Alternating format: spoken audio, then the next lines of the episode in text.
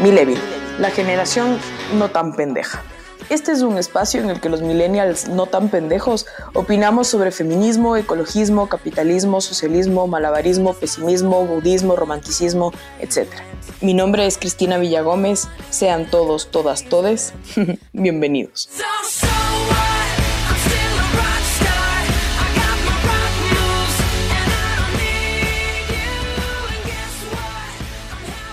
Los progres.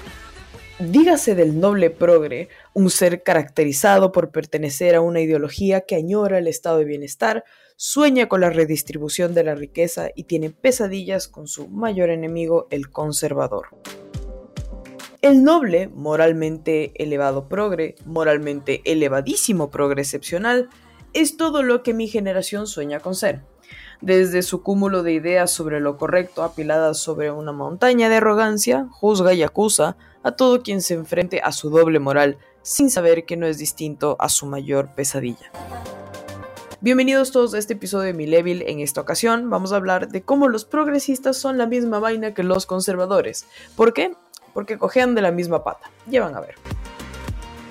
Si progresista es aquel que se moja con la idea de estado de bienestar y la redistribución de la riqueza, ¿qué define a su mayor enemigo, el conservador?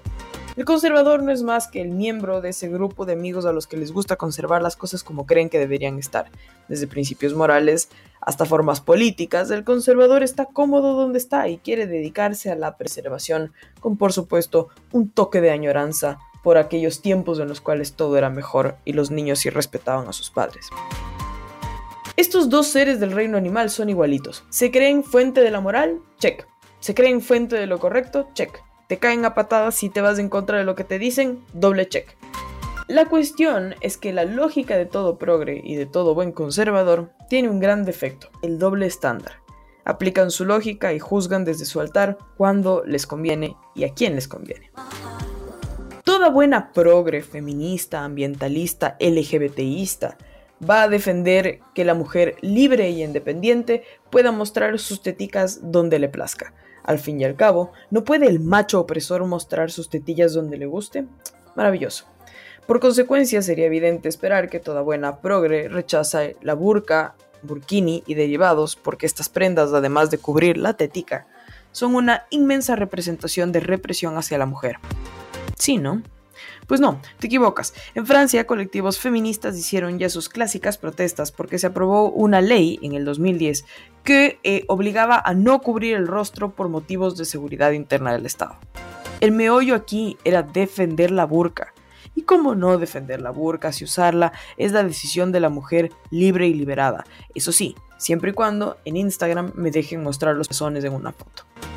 Todo buen conservador clásico defiende su religión, y la defiende a muerte, tanto así que está dispuesto a llegar el conservador a que si por él fuera el Antiguo Testamento sea el nuevo Código Penal. Confunde la ley de Dios con la ley del hombre, y cómo no, si la ley de Dios es perfecta y la del hombre es turra. Al conservador hablarle de aborto es como ponerle sal a una babosa, sale espuma por todo lado.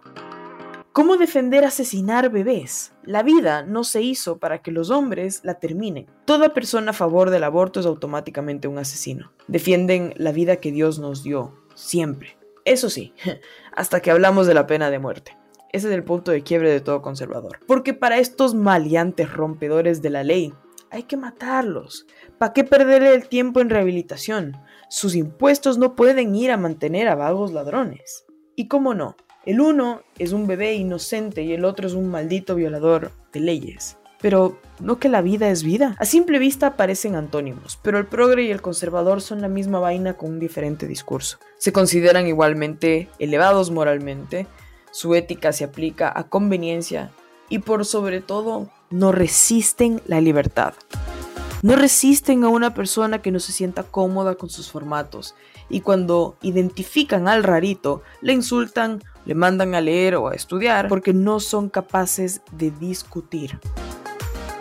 Entre ellos son tan iguales que se repelen. No es de extrañarse que vivimos en un ambiente donde la discusión y el diálogo con el adversario ideológico son tan difíciles e incluso son tomados como una traición hacia el aliado. Todo nos encamina a la polarización de los iguales y por ende a la pesca de río revuelto de políticos con tan escaso sentido común como sus electores. Este no es un llamado de atención a los conservadores y a los progresistas, es simplemente un retrato y una fotografía de lo polarizado que se encuentra el mundo y de lo difícil es hablar con la gente que piensa distinto a ti.